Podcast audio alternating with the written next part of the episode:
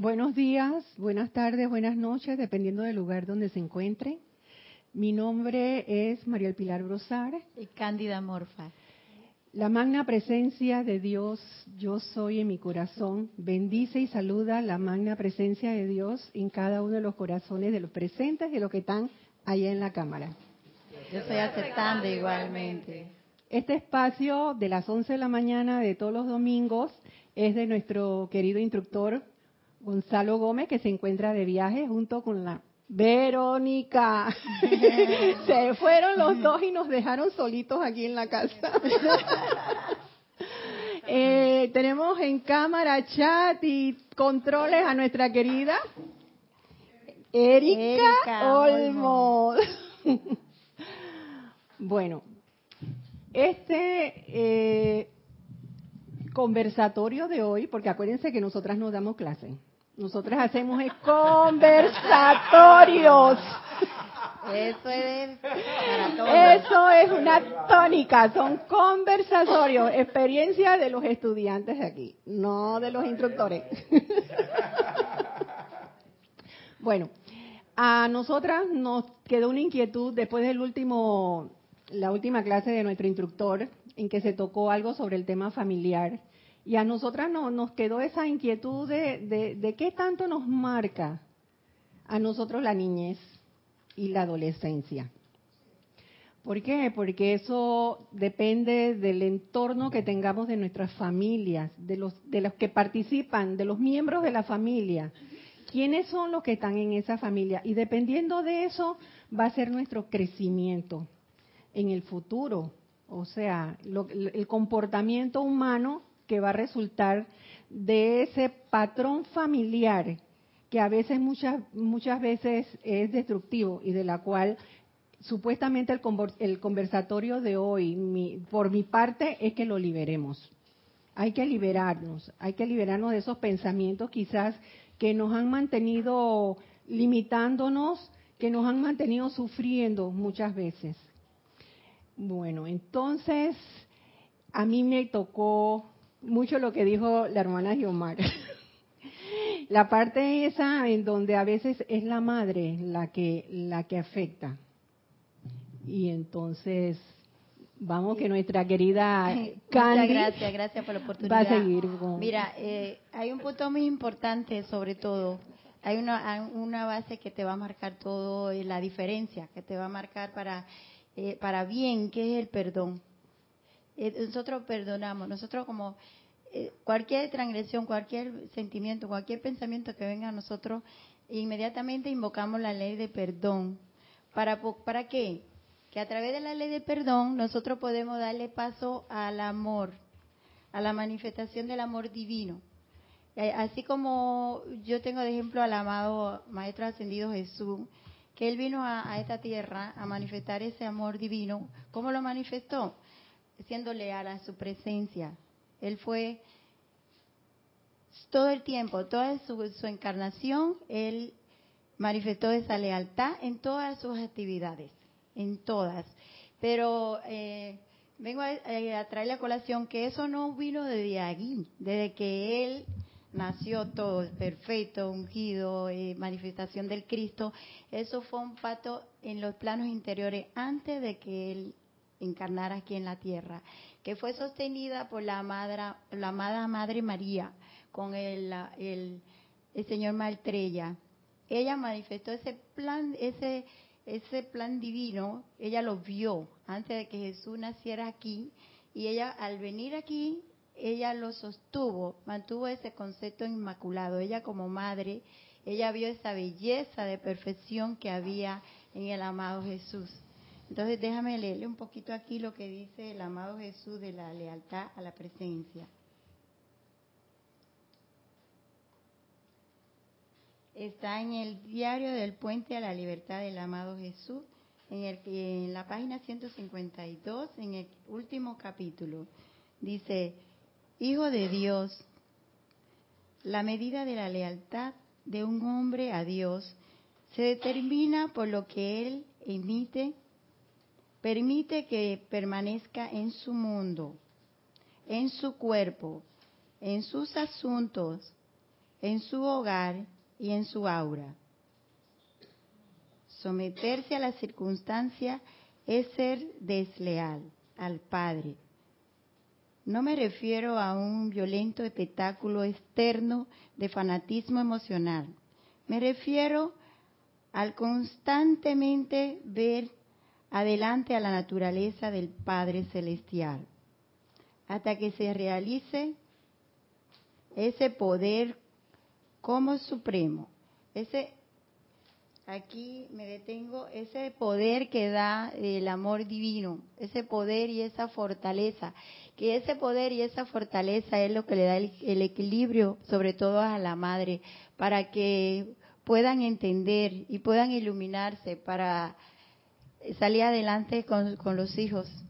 Y hay algo que me llama mucho la atención, que ah, preparando esta clase me da mucha mucha tranquilidad, porque dice que el hogar está formado por, el, por los padres, ¿no? Y es que es tan importante que estén en conexión con su padre por lo menos hasta los seis años, de los seis a los siete años, que es ahí donde el niño ese periodo de tiempo va haciendo todas sus conexiones y va formándose para el futuro.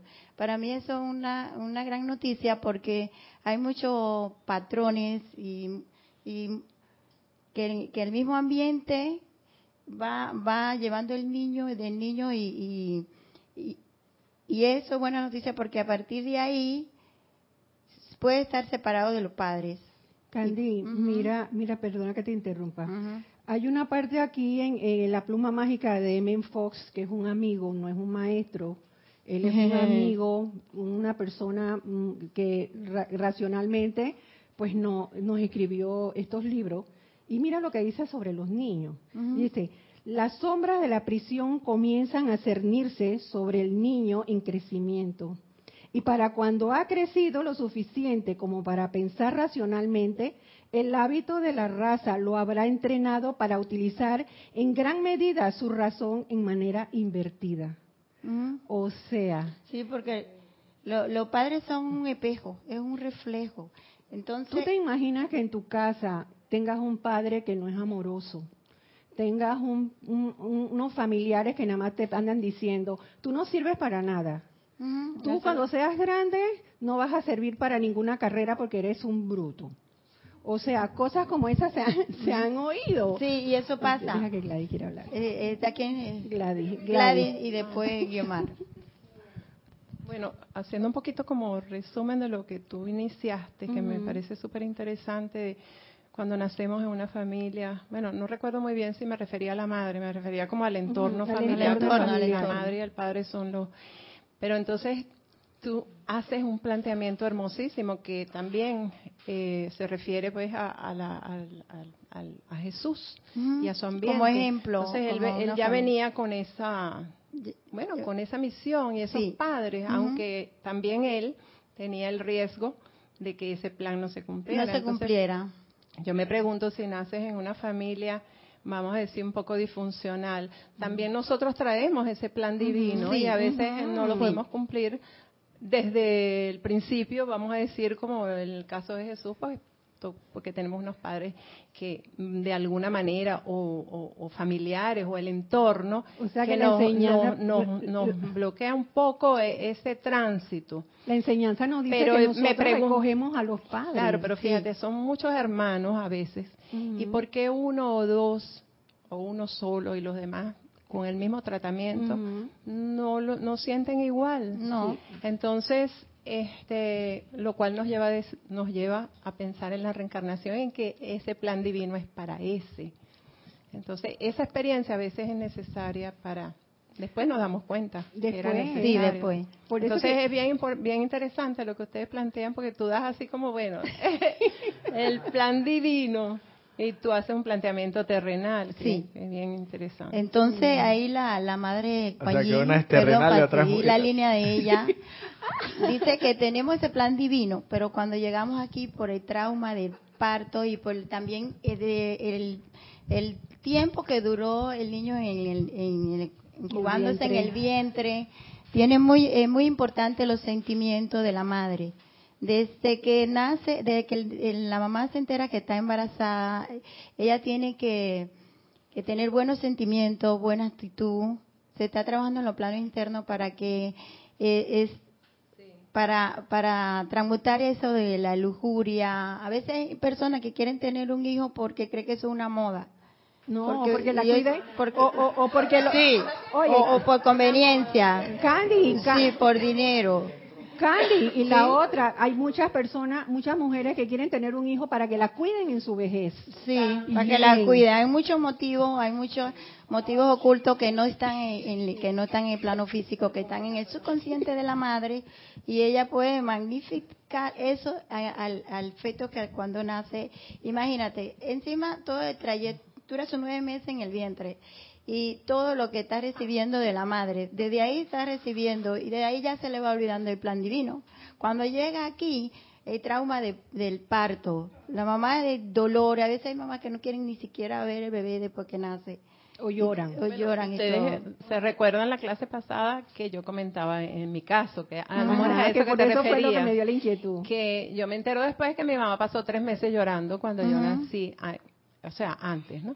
Por supuesto. Y entonces o sea, en la barriga, cuando salió, se supo que estaba embarazada porque tenía mi hermano que tenía tres meses de nacido. Entonces, y de paso ella no quería tener hijos todavía, pero entonces yo sentía que había algo, porque eso es lo que tú dices, está algo grabado. Sí. Y yo decía, ¿qué pasó? O sea, algo pasó conmigo y yo lo investigué. Entonces, esa investigación, yo siento que lo hablábamos la vez pasada, por eso que. Sí, por eso sí, me que estamos llamados a ver qué pasó, porque a veces ni te lo dicen, pero tú sabes que hay algo. Bueno, hay niños que incluso le niegan que son adoptados, pero el niño lo sabe, su alma lo sabe. Sí. Porque o le ocultan cosas y el alma lo sabe. Entonces, por ahí este ella ya me acordé sí, sí te acordaste. Sí, muchas gracias. Vamos a, a, Gladys, Que tenemos a Gladys como parece parece la diosa de la, libertad, la libertad. sí, sí. está bien bueno. Siguiendo las líneas de ustedes sobre los niños maltratados y cómo influye el ambiente es cierto, por ejemplo, cuando llegan al hospital, casos muy severos de niños maltratados y de edades pequeñas. No es decir de diferentes edades, pero a lo que me refiero de edades pequeñas, que mientras más pequeños, más peligrosos son esos golpes. Sí. Y siempre se manda a los padres, se hace una investigación social. Y se llevan al psicólogo, toda la familia. Y en los estudios que se hacen, siempre, siempre esos padres fueron padres muy maltratados. Sí. Fueron padres abusados de diferentes formas.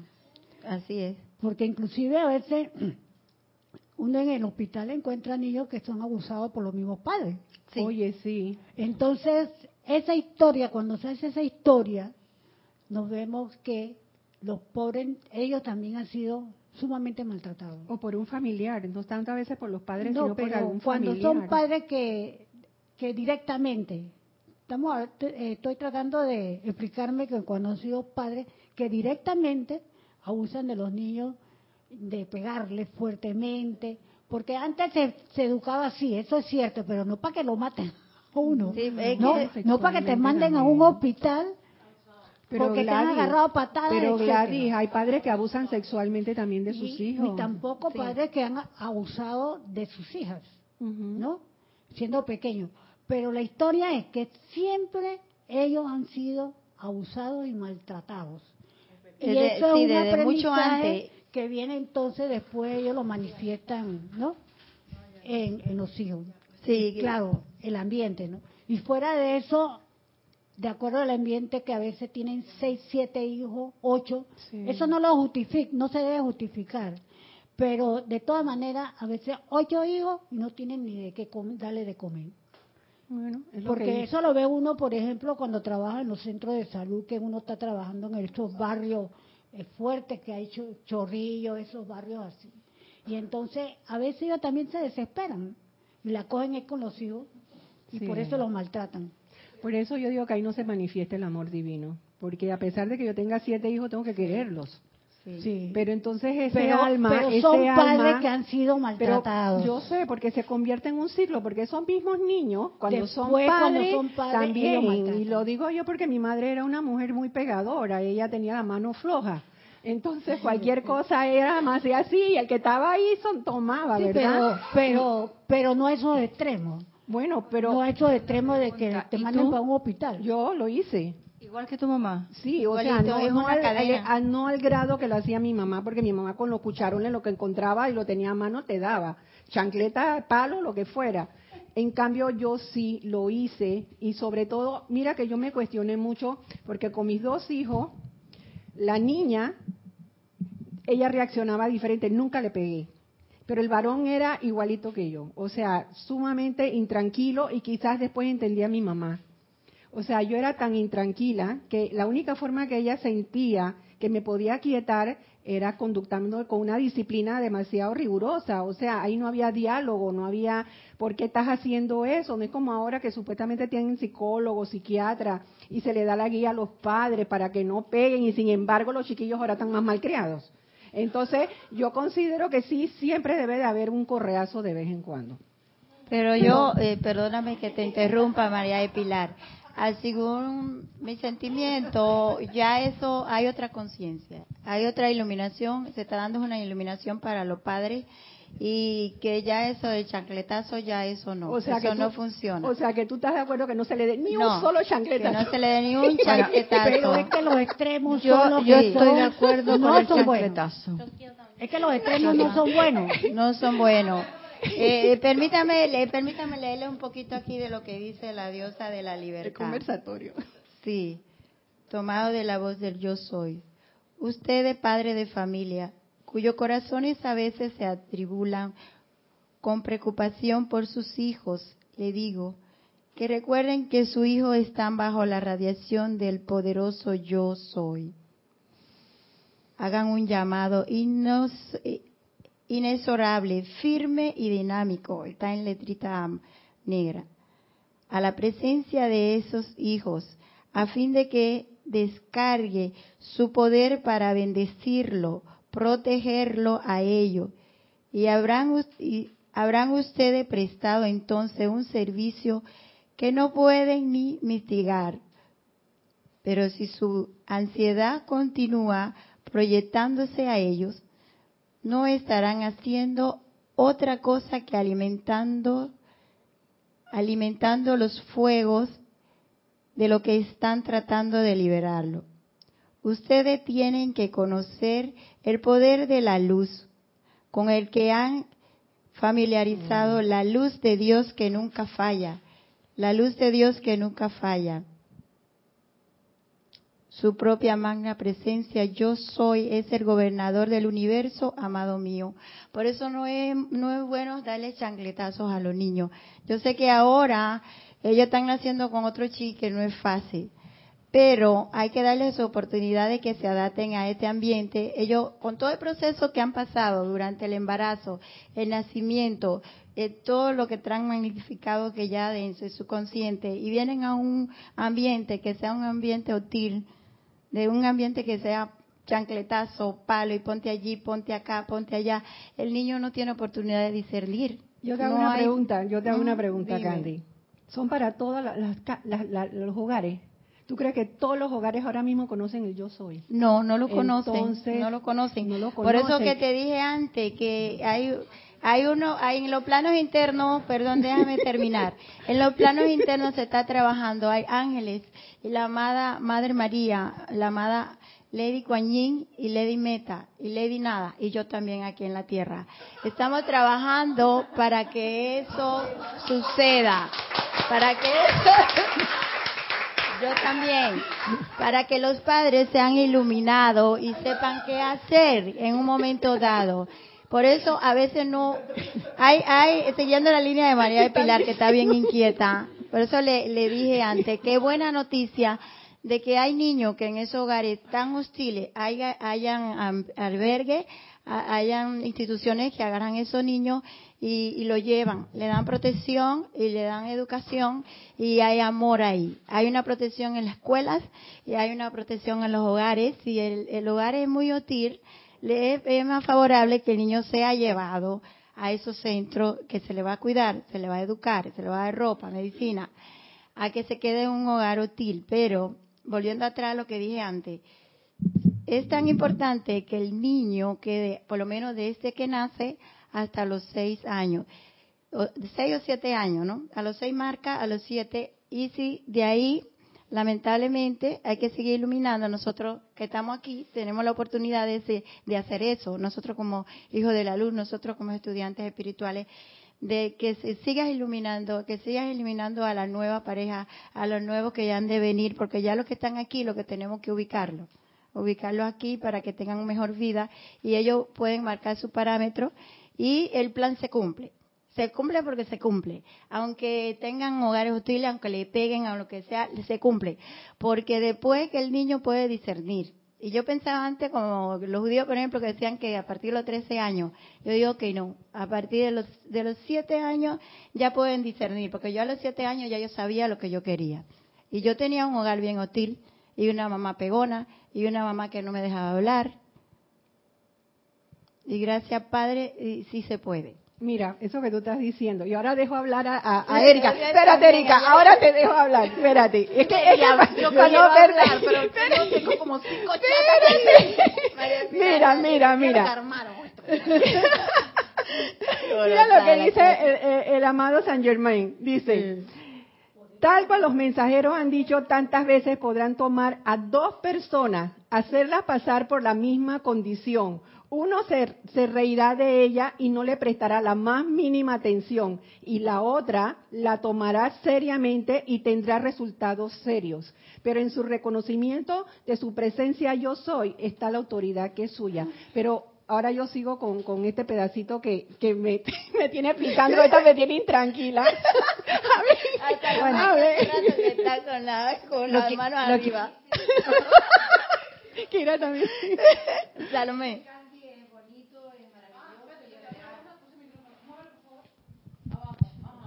Bueno, lo que dice Candy es, genial, maravilloso, perfecto y iluminador. Pero ¿cuántas personas, cuántas mamás conocen esta realidad? ¿Cuántos años pasaron para que tú la conocieras? Entonces, yo nací en un hogar que mi mamá me daba palos todos los días. por intranquila. Porque me pegaba por todo, porque hasta por, por todo. Entonces estaba tan arraigado en mi conciencia que me iban a pegar que cuando yo despertaba yo decía, ¿y por qué me van a pegar hoy día? y entonces no me gustó, obvio. Y yo dije, cuando yo sea mamá no le voy a pegar a mis hijos. Eso, eso es lo que yo hice. Y me salió el tiro por la culata porque mis hijos no son ninguna maravilla. Entonces, tal vez si le hubiera dado un par de, de chancletazo, no sé. Eh, Me queda la duda, créeme. Perdona, sí, perdóname Salomé. Lo que pasa es que ya eso pasó, ya pasó. Y, lo que y ahí lo que hay que hacer es invocar la ley del perdón. Invocar la ley del perdón y dejar para que el amor divino se manifieste, porque el amor divino es que va a darte el equilibrio y la fortaleza. Si no perdonas, jamás vas a sentir amor. No va a dejar que ese amor se manifieste. yo los perdono, yo los amo y le he dado puro amor toda la vida y le sigo dando amor. Todavía, eh, pero la cosa no camina. Bueno, vamos a darle la oportunidad a Kira, por favor. Mira, la cuestión no es si hay que dar chancletazo o, no hay que dar chancletazo. La cuestión es que el amor hacia los hijos se puede manifestar de muchas maneras. Y muchas veces se necesita de la radiación de rayo azul de firmeza. De firmeza, como dice la diosa para de la disciplina al, al niño. El hecho de que haya que educar a los niños con amor es cierto, hay que educarlos con amor, pero el amor tiene muchas facetas y entre esas está la firmeza. No es el chancletazo, no, no, eh, no, sí el chancletazo, no, el chancletazo, sino más bien la firmeza, la radiación que, que emana de ti cuando estás este, eh, dándole una disciplina al niño. Le dices al niño, no, no. Más que, ay, no, mi amor, no lo hagas. Digo, no, no, mi amorcito, no, así no, que te vas a quemar. No. Así mismo es. O sea, es firmeza. ese amor, esa actividad. Independientemente del chancletazo. No, Tú le dices no y le No, no. No. y, y, darle una orientación al niño para que pueda discernir. Ellos tienen la capacidad de discernir desde los tres años hacia adelante. Pueden discernir. Pueden, ya ellos van entendiendo lo que es el bien y el mal. Y, estamos aprendiendo. Estamos aprendiendo. Estamos todos, estamos aprendiendo. estamos en esa etapa de ensayo y error. Podemos cometer errores, claro. Yo no sé si, si lo del chancletazo está bien o no está bien, pero estamos aprendiendo. Entonces, la vida nos dirá que por dónde es la, por dónde es la cosa y qué cosas hay que corregir. Sí. Entonces, con respecto a la firmeza con que uno, uno se proyecta hacia el niño cuando le va a dar una disciplina, es una, es una radiación de, de, firmeza, no de crueldad. No, no, de crueldad. Porque también el chancletazo, el chancletazo puede ser de firmeza vino de pero, Pero me refiero a que emocionalmente también se pueden dar chancletazos bien feos que el niño queda todo traumatizado. Y son peor que los chancletazos con la chancleta o el palo. Sí, sí, sí. Erika, Erika, Erika, Erika, hace rato que no le hemos dado. yo voy a, voy a, voy a ceder mi, mi, mi, intervención en el conversatorio para darle paso a la, al público del chat que está aquí con unos inquieto también. Gracias. Papiros. Gracias. Así que el, el primero es Gonzalo Gómez. Ahí Gracias, Gonzalo. Te amo. Gracias, Gonzalo, por, por conectarte para que tú veas lo que está pasando aquí con este conversatorio. Esto lo, tienen encendido aquí. De de conversatorio, bueno, ¿qué te puedo decir? Dice, Dios los bendice, María Pilar y Candy, Dios los bendice a todos. Dios te bendice, Gonzalo. Gracias, Gonzalo. Dice, gracias por el tema de hoy hay unos estudios sobre las situaciones adversas de la niñez y de cómo afectan a la salud física, mental y emocional y al desarrollo de la vida adulta y se siguen repitiendo a generaciones futuras. Entonces, el transmutarlos es primordial para el desarrollo de la raza humana humana que diga. Entonces, ¿de dónde es que está? Ay, está en Guinea Ecuatorial. Wow, Gonzalo, gracias. Sí Gonzalo, te enviamos saludos, amor. Besos, besos, besos. Aquí estamos manteniendo este conversatorio. está entendido. Angélica de Chillán, Chile, que ella tiene aquí un papiro también muy largo, muy muy enriquecedor, dice. Dios les bendice, queridas y hermosas hermanas y Roberto. Oh, Roberto, Roberto, gracias. Angélica. Gracias igualmente, Angélica. Gracias, Angélica. ¿Cómo sabes que está Roberto aquí? Porque es el único varón allí, ¿verdad? Me dice. Exacto, Angélica, es el único varón. Ay, ¿Qué te puedo decir? Dice, estamos en sincronía porque justamente estoy estudiando el tema de las programaciones humanas en cómo afectan nuestro despertar. El punto ciento es cómo desprogramarnos, cómo saber que nuestro pensamiento, actos y sentimientos son productos de eso, de una programación. Y se me viene a la cabeza que como nuestros padres no son personas iluminadas en nuestro deber como hijos, es nuestro deber como hijos pedir discernimiento para así saber qué parte de nuestra conciencia ha sido manipulada.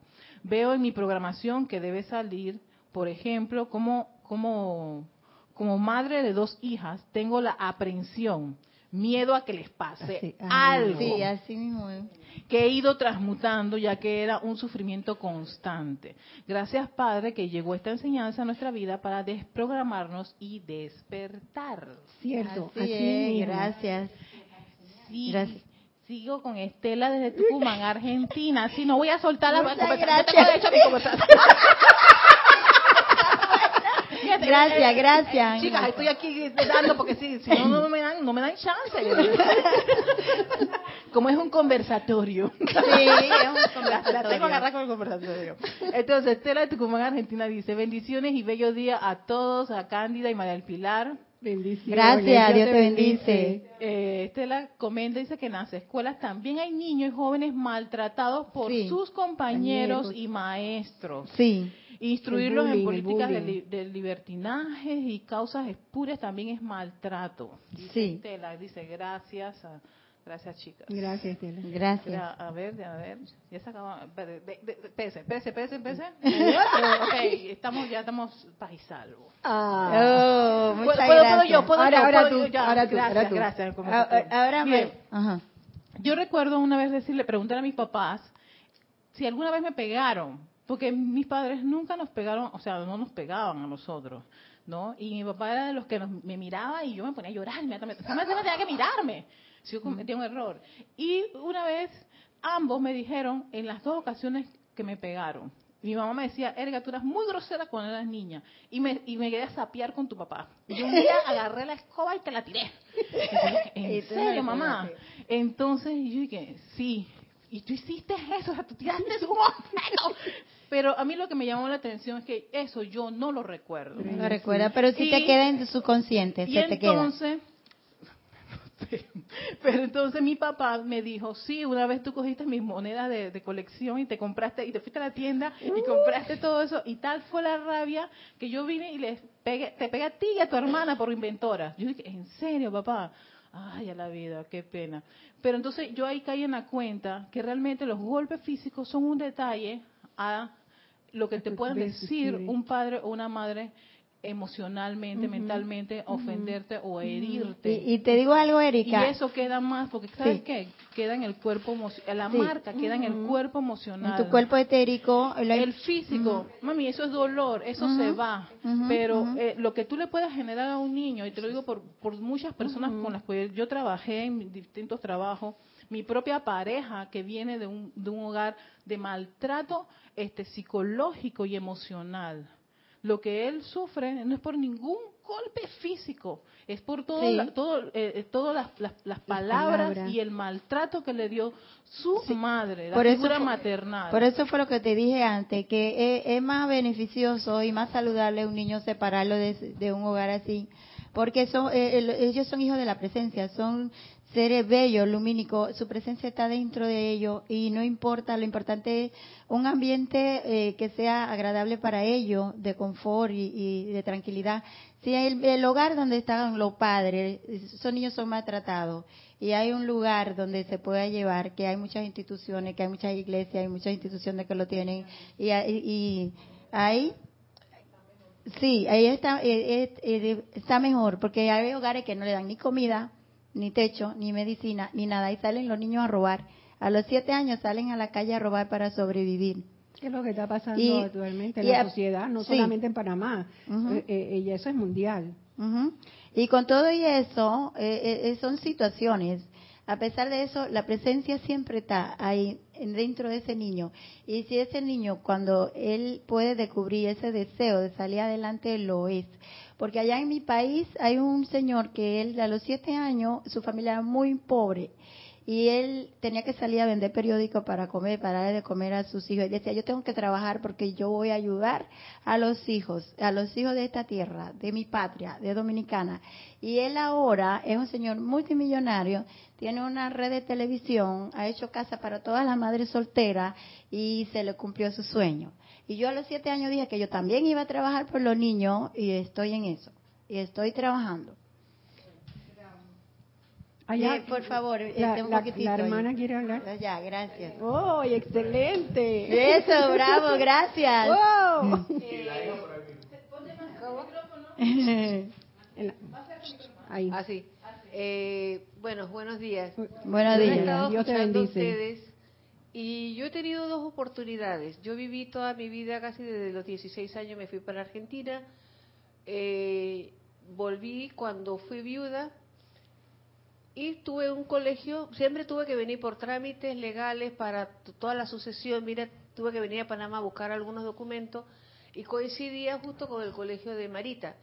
Entonces, la oportunidad en primaria, eh, me- faltaban tres meses para que ella terminara el colegio, así que yo me metí como catequista eh, en el colegio para hacer algo ese tiempo. Tuve a mi cargo 30 niños de catequista. Wow.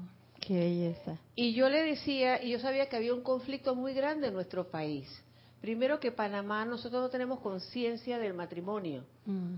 Tenemos Ujú. más conciencia del concubinato que del matrimonio. Así Cierto. es. Y eso pesa mucho en el respeto de la mujer y la mujer. Y Entonces, cuando yo agarré esos niños me di cuenta que la mayoría eran niños este, de padres separados, con muchos conflictos.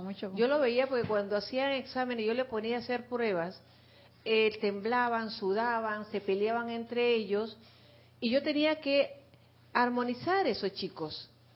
¿Cómo yo lo armonicé? Primero que armonicé a los papás y los, se los entré a los papás.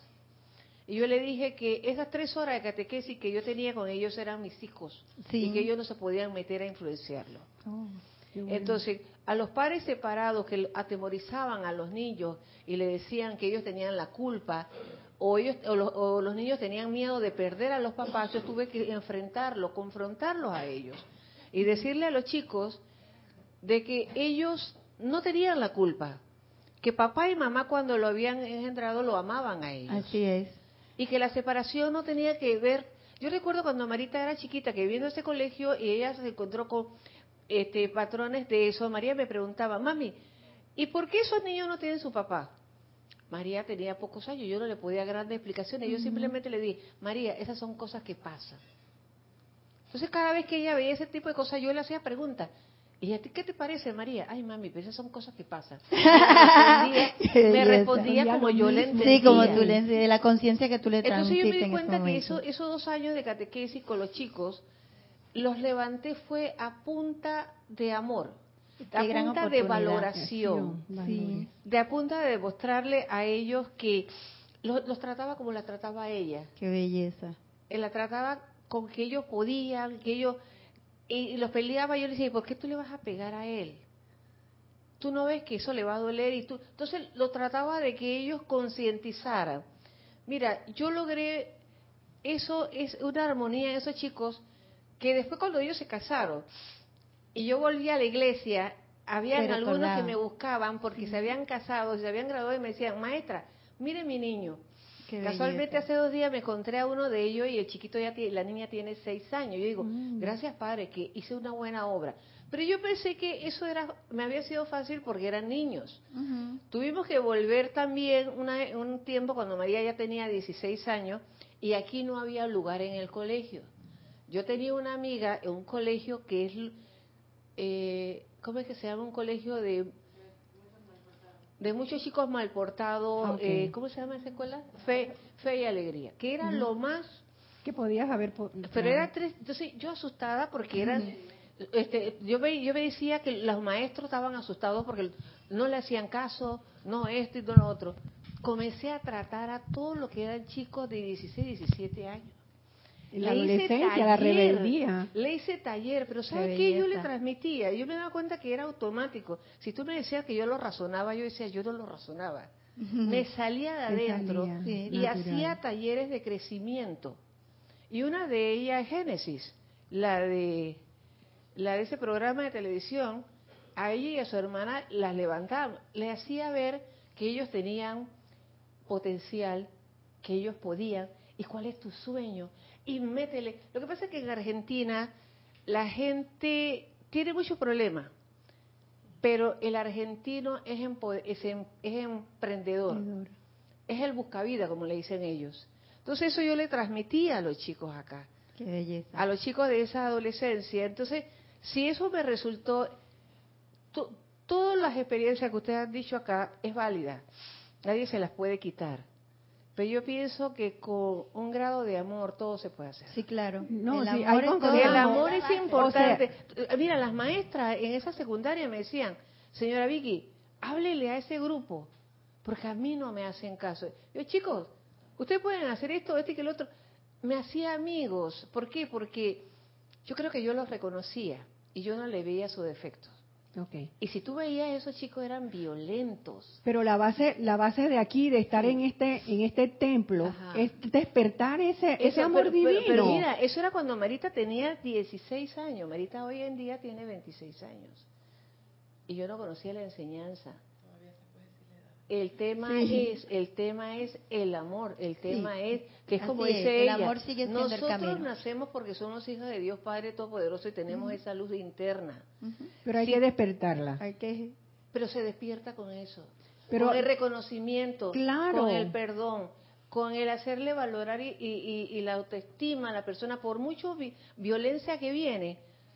Pero se supone que para eso estamos aquí, para hacer radio. Ah, no, sí. o sea, tenemos que irradiar, porque afuera, afuera no hay mucha gente, o sea, no es la mayoría que, que, tiene esas ganas de, del amor divino, porque si nos damos cuenta actualmente hay una agresividad en la calle ah, tremenda. sí, seguro, seguro. Entonces nosotros somos, lo, lo, se puede decir, la manifestación, ya que estamos aquí, que estamos con el conocimiento, y por lo menos podemos irradiar en ah, ciertos ah, momentos. Y mucho más todavía, porque en esa época yo no tenía conocimiento y pude hacer un poquito de luz, aunque sea chiquito. Imagínate ahora, con el conocimiento, ahora con el tengo que hacer un fuego impresionante. Mira, ¿por qué tú crees que entramos acá en la enseñanza? En el caso, gracias, gracias, gracias, gracias, mi amor. Porque entramos, o sea, muchos cuando entramos aquí venimos con problemas, venimos con limitaciones, o sea, cada uno sabrá por qué entró aquí en la enseñanza.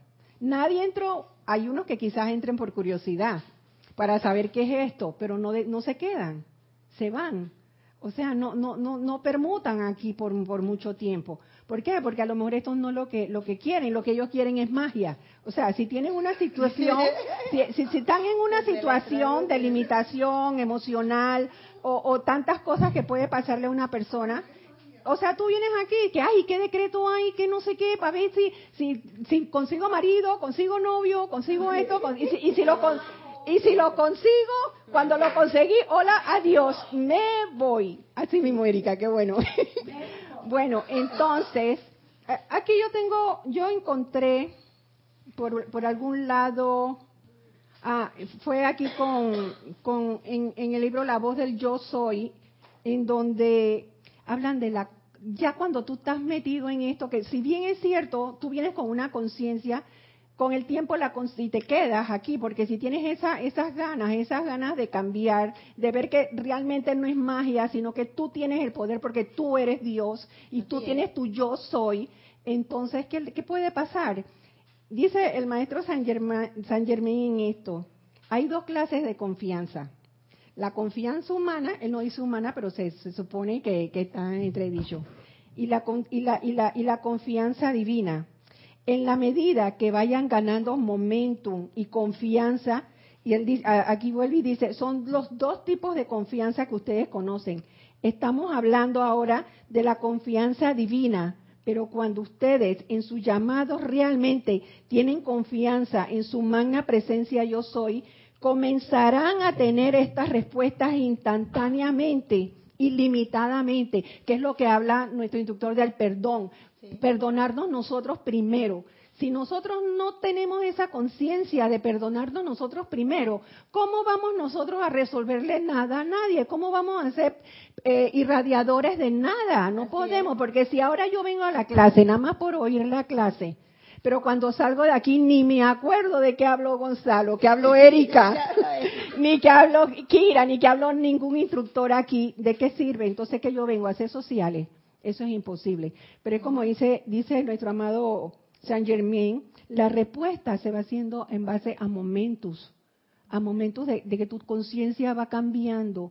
o sea, si tú, si tú en tu crecimiento, cuando ya eres adulta, tienes miedo, no, te, no crees que puedes lograr cosas y tienes una conciencia de pobreza, de que no te alcanza la plata, de que llega la quincena y ¿qué pasó? Arroz con huevo.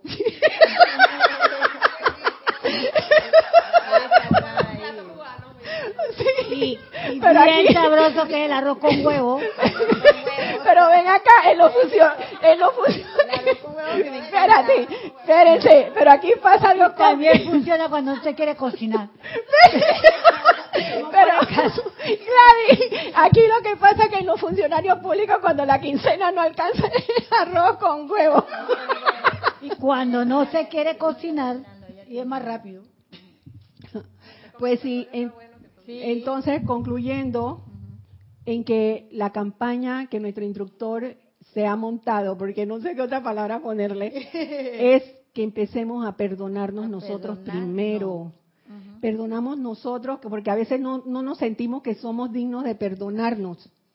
O sea, tantas cosas que han pasado, por lo menos en el caso de una madre que ha sido pegona, perdónate pues, ¿qué más puede hacer? Y, resulta que perdonar tu antepasado también.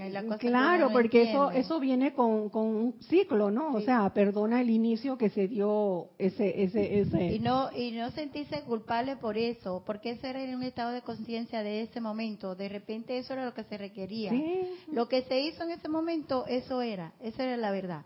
Eso es, era su conciencia, no hay eh, nada malo en eso. ahora nosotros, porque estamos, eh, vemos la cosa diferente por estos conocimientos que tenemos, pero si no tenemos los conocimientos, y eso es lo que estaba en nuestra conciencia, no, si había que dar chancletazo, había que darlo. Lo importante de eso ahora es no sentirse culpable, sacar eso y dejarlo ir, dejarlo ir y dejarlo ir para que pueda eh, eh, manifestar ese amor divino, que el amor divino es todo, es la vida, es Dios.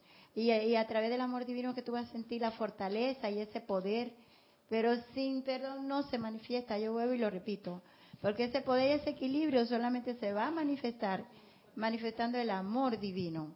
A ver quién, quién, Erika. Y eh. después Gladys. Gonzalo las está escuchando. Te buscaron, Gonzalo, así que voy a pasar tu mensaje. dice Gonzalo Gómez, dice, de acuerdo que de acuerdo que el amor lo puede todo. Por ejemplo, muchas terapias involucran mascotas, en especial perros, porque te dan amor en forma incondicional. Entonces, como estudiantes de la enseñanza de los maestros ascendidos, si queremos, nos da, nos da la oportunidad de amar incondicionalmente, es decir, no juzgar, criticar o condenar a nadie. Así es. Gracias, gracias, Gonzalo. Ahora Gladys. Gladys. Ay, y después Salomé. Y después ay, yo, ay, le dejamos hace rato. Con ya, bueno, con ella cuatro se termina. ya, sí. Es que yo me estoy riendo porque todo es cambio de conciencia. Sí, Mi mamá era pegona, ¿no? A tal punto que cuando yo no sabía contar. Era una época, yo creo. Ajá, yo no sabía contar. Y fue una cuando mi hermano mayor llegaba. Sí yo, yo, le decía a mi segundo hermano, porque yo soy la última, así que los más grandes me llevaban más de 15 años, entonces él me, cuando él llegaba yo, él, me decía, yo le decía, me pegó. y entonces él me decía, ¿cuántas veces te pegó? Cinco. No, le ponía los, los dedos que yo quería. Pero a lo que yo me voy es que cuando nacieron los hijos de mi hermana, porque fui la última que tuve hijos, cada una tenía tres. Y el mío nada más era uno que era el más chiquito. Y donde la abuela, todos los cuidan. Y yo le decía a veces cuando llegué, y estaban todos alborotados. Yo le decía que, ay mamá, pero usted le entró la abuela, son. Entonces ella me dice que por qué. Meten un chacletazo ya, porque Porque claro, yo venía amanecida y no había dormido, qué sé yo, y ahí estaba, que me tenían ya gorra, que no me daban Los turnos que hacía. me dar un chancletazo. Y mi mamá, ¿tú sabes lo que me decía? No. Y digo, ¿y por qué me metía tanto chancletazo a mí, tanto correa?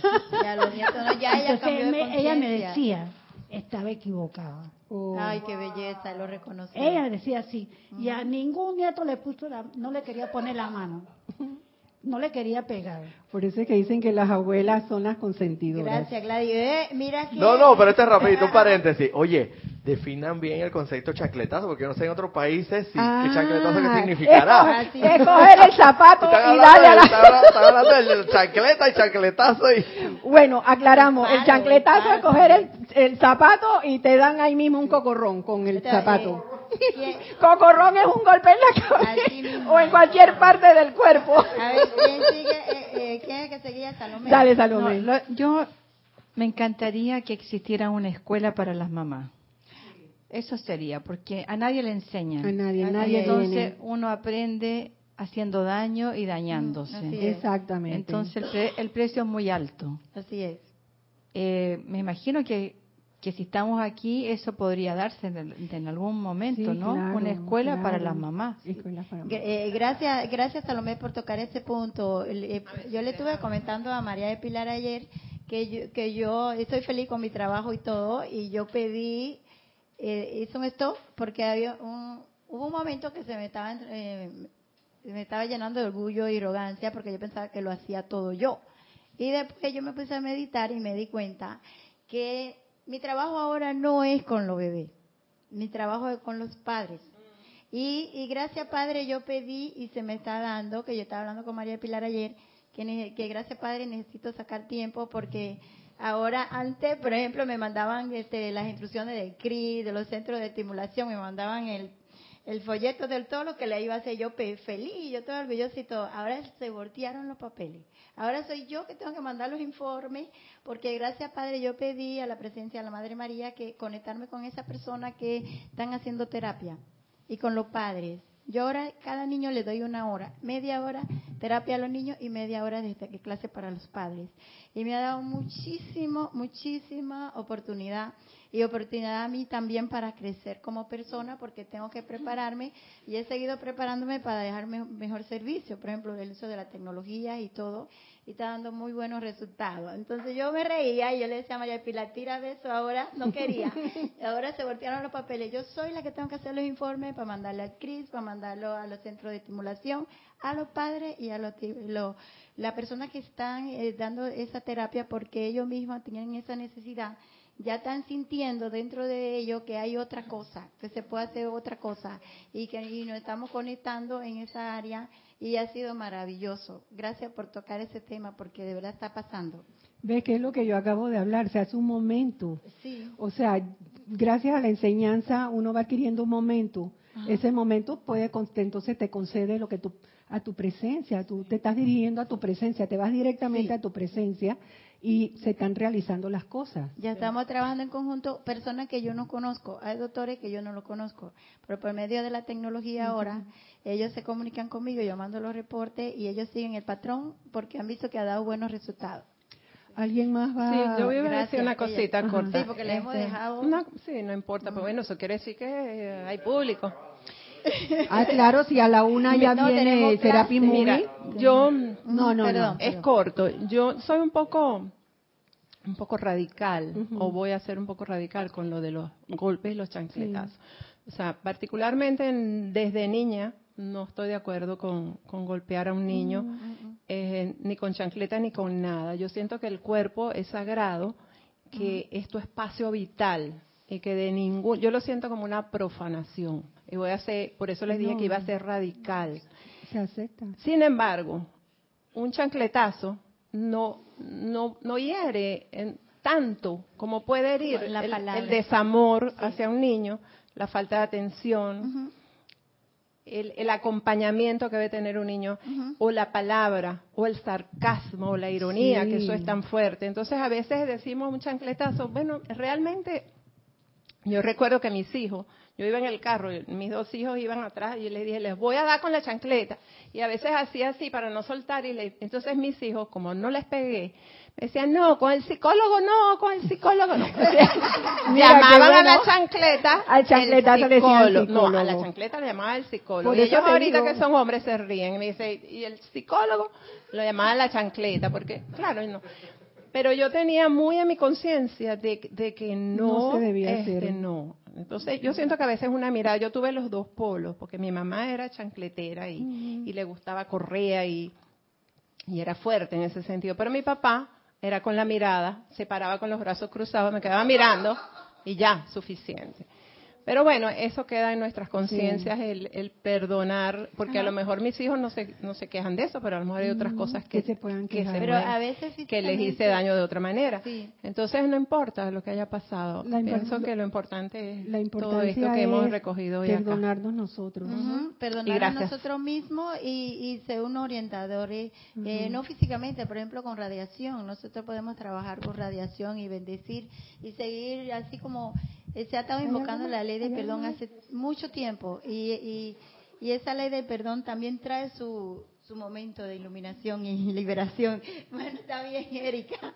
Vamos a tener que seguir la próxima semana. Si tenemos cuatro. Sí, tenemos tiempo. O sea, ahí lo suave, tenemos tiempo. Estás escuchando, Gonzalo, sí. Gracias. ¿Estás escuchando? Era un conversatorio, mira lo que he tenido que hacer, Gonzalo. Él está escuchando. Estela, Estela para aclarar el término de chancletazo, dice mi hermano, parece que el chancletazo es internacional. Yo recibí un montón en mi infancia y también grandecita recibió.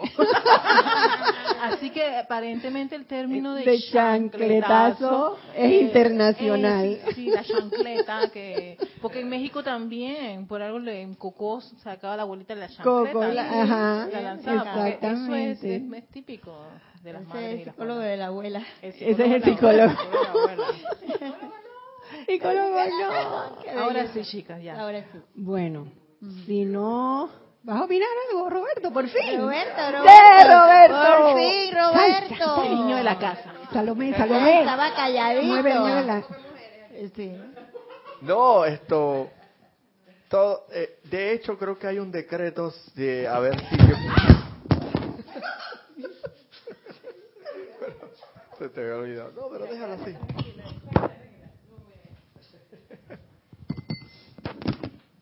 Hay. eh, tengo entendido, Erika, si me equivoco, me corriges.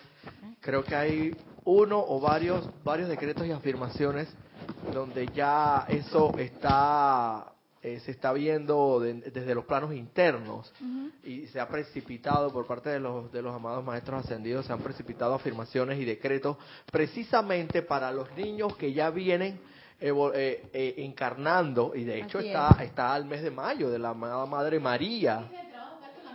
Ajá, ese es el trabajo que hace la Madre María.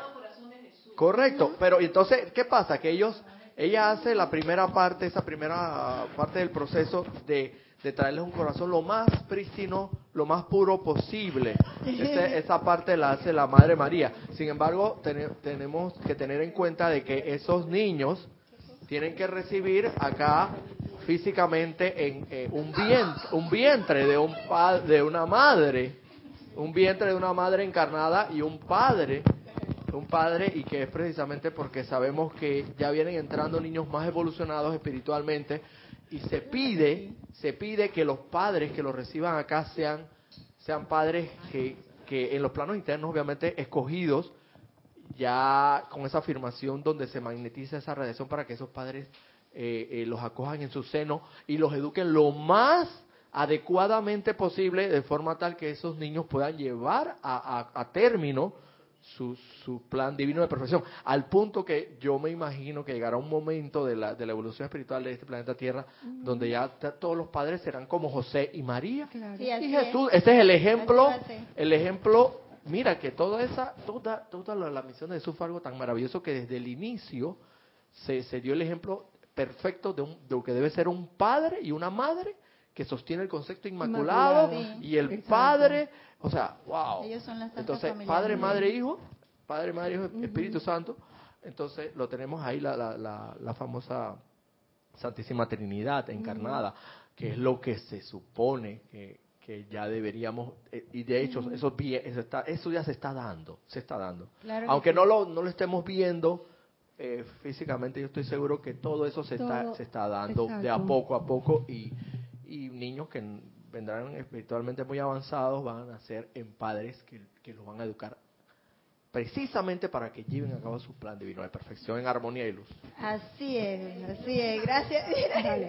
Gracias, sí, gracias, Kira. Nada más quería decirte que, que a mí, a mí, este, mi papá también era como el de. Guiomar, no, como el de Guiomar, que nunca me pegó, pero con una sola mirada, mira, ya yo quedaba llorando, llorando, lista ya. Erika, lo otro es que quería mostrarles La chancleta. la chancleta, de dónde viene el término chancletazo. De chancleta, pau, pau, así, chancleta, esta es una chancleta. Gracias, Kira, gracias. Gracias, gracias. pero vieras que sí lo aclararon, que es un término internacional.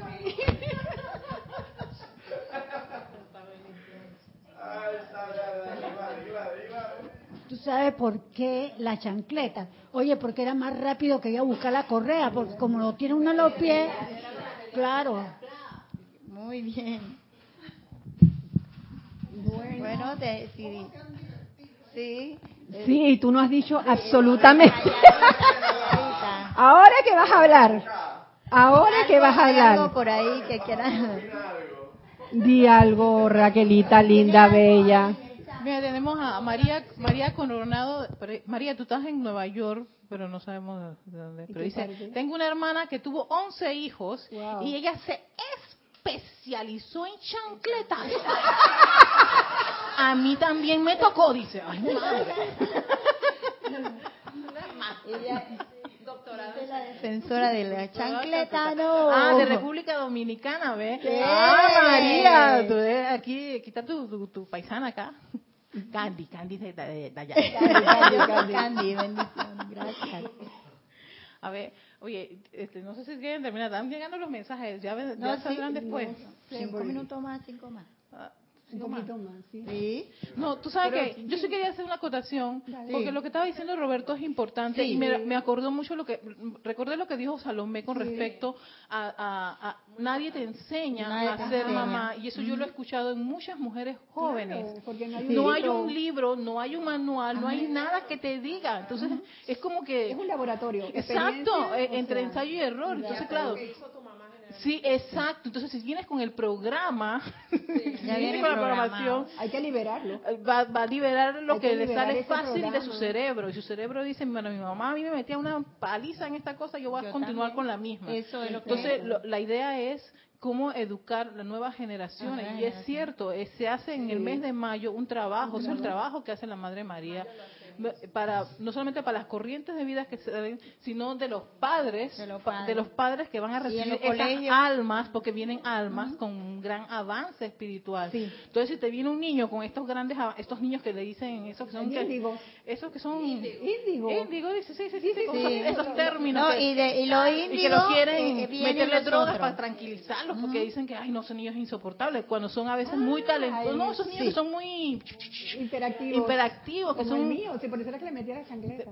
Ay, Sí, eh, eh, te- eh, sí, gracias Erika. A mí me ha, me ha tocado esos casos de esos niños que son medicados porque la mamá no entiende. Y gracias Padre he tenido la oportunidad de evitar eso con la educación hacia, lo- hacia la madre y ahora que me toca trabajar también con los doctores y los terapeutas. Porque son es, eh, es un estado de conciencia, la mamá no entiende, por eso es que se está preparando en los planos internos, porque física tiene que darse de una forma natural porque físicamente no eh, pienso que es muy limitado y, es una cuestión de tiempo porque no como tú dices no hay escuela donde se le vaya a educar a los padres que tienen que hacer en ciertos momentos y qué coincidencia yo tengo este eh, clientes que es- estudiaron psicología y yo voy a ayudarles a ella. Entonces imagínate ella misma atiende los, los pacientes y ellas también tienen limitaciones y tienen eh, dificultades para seguir con sus propios hijos entonces se está moviendo, se está dando algo. El simple hecho de que ya yo estoy en conexión con, con ciertas entidades de la salud y de, la terapia, que yo no lo conozco a los doctores, pero no sé, por alguna razón saben de mí, eso es bueno. Es porque se está moviendo algo y ellas tienen interés en que la cosa cambie. Hay de- eh, sobre todo, que no sé su nombre ahora mismo, ella cada 15 días va al centro y ya, ya está en conexión para seguir el plan este, que yo le hago a los niños. Salomé Gracias, Padre. Es que hablando con mi hijo anoche, justamente, él me estaba comentando que había leído, yo no tengo la información eh, real, ah, no la tengo, pero me pareció muy muy interesante, que había unos científicos, habían hecho seguimiento a varios niños, eran muchos niños que eran superdotados que eran pequeños. Y entonces le, lo fueron siguiendo y como es, lo, lo evaluaron como a los seis años. Después a los 12 años los evaluaron y habían perdido más del 30% de su capacidad. Ya no eran tan brillantes. Por el medio ambiente. Y después le, le hicieron un seguimiento otros años después y habían perdido el 70%. Y así iban perdiendo. Y eran brillantes, brillantes cuando eran pequeños. O sea que se iban a su cerebro atrofiando. ¿Y por qué? La conclusión fue la programación, la educación, entre comillas educación, porque no hay educación. No. Entonces, después estos jóvenes, cuando ya eran jóvenes, ya no tenían estos talentos y tenían, eh, eh, estaban apocados, tenían miedo, ya no querían hablar en público, ya no eran espontáneos, ya eran del montón. Y me acordé de la película Divergente.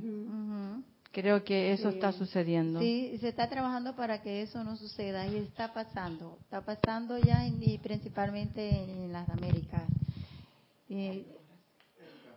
Erika, ¿tienes algo? Tienen un comentario de Angélica, dice que qué genial esta clase. Angélica era un conversatorio. Pero sí, este conversatorio estuvo buenísimo. Dice, me encanta escucharla y escucharlos ese es por Roberto, ¿verdad? Sí, sí.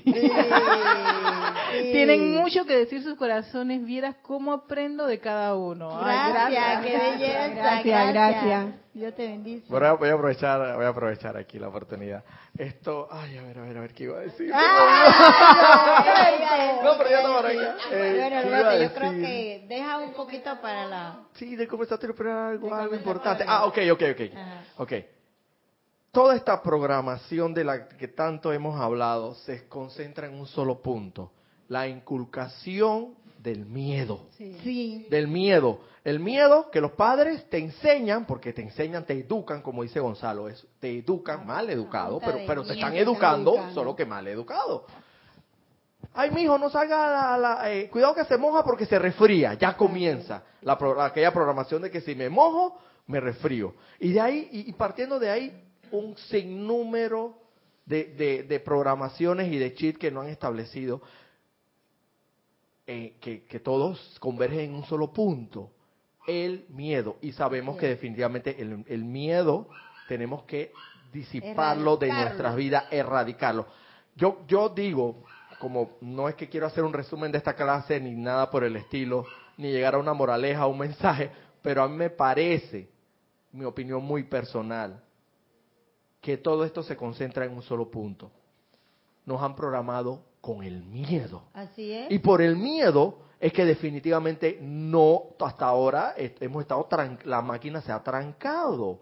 Pero si fuera al revés, si fuera distinto la programación, que es estos padres que vienen, que van a ser, ciertamente ya están iluminados y van a educar a sus hijos correctamente, que es el sostenimiento del concepto inmaculado. Tengo entendido que una experiencia de la Madre María con el, con el amado Maestro Jesús. Cuando era niño, era, no sé, creo que ella comentaba en sus memorias de Madre María, Madre Jesús, que el niño corrió así, eh, iba como en un río, y, un, cocodrilo le abrió la bocota, pero ella, ella, ella estuvo tentada y tentada a sentir temor por eso, y tú sabes el temor de ese corazón tan inmaculado que ella tenía iba a infringir en ese hijo una radiación, iba como a dispararle un misil de temor. Pero ella dijo, aguanta. Y resulta que al final el cocodrilo le estaba sonriendo al maestro, maestro Jesús. Yo no sé cómo un cocodrilo se sonríe, pero eso es lo que... bueno, entonces... Erika, Erika, entonces... Ese cocodrilo es un cocodrilo especial. Ah, un cocodrilo especial, exacto. Entonces, es eso lo que nos corresponde. No es fácil la tarea, no es fácil. No es fácil que tú veas a tu hijo que, que va a meter, está a punto de meter el dedo en el enchufe de, la corriente eléctrica. Y, eh, eso, y eso es a lo que eso es a lo que se refiere Kira cuando indica que el amor tiene muchas facetas, porque si tú le dices a ese niño muy por mucho amor que le tengas, porque disciplina es amor y nos lo ha enseñado así. Disciplina es amor. Tú a ese niño no le puedes educar que él no meta ese dedito en la toma corriente, así como suavemente. Ay, no, mijito, usted no puede meter el dedo en ese. No, no, eso no es. Porque de, eso, de eso, de eso va a de eso va a depender que ese niño se electrocute o no. No. Entonces, entonces tú se lo vas a decir suavecito. Hay que dejarlo que se meta el dedo para que no lo vuelva a meter más. Sí, hasta el, hasta el día Bueno, viste, te das cuenta, te das cuenta la cuestión, la programación. Eso es a lo que vamos, o sea, eso disciplina es amor, porque porque lo amas tanto, lo disciplinas, lo educas correctamente y no significa que necesariamente, sino que con firmeza, como dice Rayo Azul. Un momento determinado es discernimiento, saber qué, qué se requiere en cada momento equilibrada y adecuadamente. Modestia aparte, yo no quiero hacer alarde, pero mis hermanas, las dos fueron educadas, todos fuimos educados a punta de la bendita chancleta. Y el mulerillo allá en el interior, que, que las abuelas, el mulerillo, mulerillo, traducción, es una ramita que se desprende de un, de un árbol de, de una, de una, de una planta de, creo que es de, de, Sí, es como, como prácticamente como, una hostiga. Como un fuete. como un fuete. Sí, entonces, eh, bueno, el mulerillo no era lo que le, pegaban los caballos. Bueno, te estoy diciendo que era como un fuete. Bueno, la cuestión exacta era que es como un, como una, algo que pega duro. y, y, y, y, me daban duro, verdad que sí, pero pero en un momento determinado es, es, necesario discernir en cuanto a lo que se requiere de momento y, y, bendito sea el Señor, yo esto yo no me siento mal que fui maltratado. Por el contrario, yo a veces la, la, las metidas de pata que yo cometo actualmente la hago hasta con conciencia porque pero por, pero mi educación, yo sé que yo sé que no debo hacer eso. A veces lo hago porque ya yo soy adulto. Y, y bueno, ya bueno, ya, si quiero meter la pata ya es conciencia mía. Pero a mí a mí me educaron muy bien dentro de todo eso. Y yo no me siento maltratado, bendito sea el Señor. Gracias, eh, que eh, pero es cuestión de discernimiento, pues. Muchas gracias, Roberto. Muchas gracias. Yo creo que hasta bueno, ya dentro de, un ratito ya va a empezar la película. Este, Así que estamos terminando. Sandy, que va eh, Muchas gracias. Este, para. Están gozando. Muchas gracias. En este momento le voy a pedir que se sienten para que vamos a bajar eh, un poco de la emoción, porque fue muy emocionante la clase. Muchas gracias. Le voy a pedir que tomen una respiración profunda lenta y profunda. Boten todo el aire. Tomen otra respiración profunda, lenta y profunda. Y conéctense en su centro corazón. Sientan ese latido de su corazón, yo soy. Manténganse ahí, manténganse en silencio. Sientan ese amor y ese equilibrio de la presencia de Dios, yo soy. Sientan Ahora traigan en este momento un pensamiento de cuando tenían siete años, un pensamiento de conexión con cualquier persona de parte de su familia, puede ser su mamá, un hermano o la abuela o la tía, un, un pensamiento que recuerden, un pensamiento de júbilo, de amor. Recuerden ese momento cuando tenían ese pensamiento y en ese momento que era todo felicidad, puede ser un momento de un abrazo, de un beso de algún familiar. Y siéntanse agradecidos, agradezcan por ese momento, ese momento de, de amor, a sentir la proximidad de un ser querido al lado de ustedes. En ese momento cuando ustedes tienen ese sentimiento, ustedes solo sienten amor, ese amor, esa vida, ese amor misericordioso que equilibra y te eleva y que en e-, ese momento de, de tal arrobamiento y de equilibrio te marque para siempre, para que te lleve hacia adelante a toda vida, sintiendo ese, ese equilibrio del amor, del amor liberador. Sientan ese amor y y recuerden que somos seres de luz. Yo voy a terminar este conversatorio con mi decreto personal, que ya lo he compartido varias veces. Empecemos. Yo soy luz, yo soy luz, yo, soy, luz. Yo, atraigo a mi ser el amor y la bendición de Helios y Vesta el amor y la bendición de ellos y de esta. Yo absorbo en cada célula de mi ser el amor y la bendición de ellos y de esta. Gracias, gracias, gracias. Te amo, te amo, te amo. Amamos la luz. Gracias.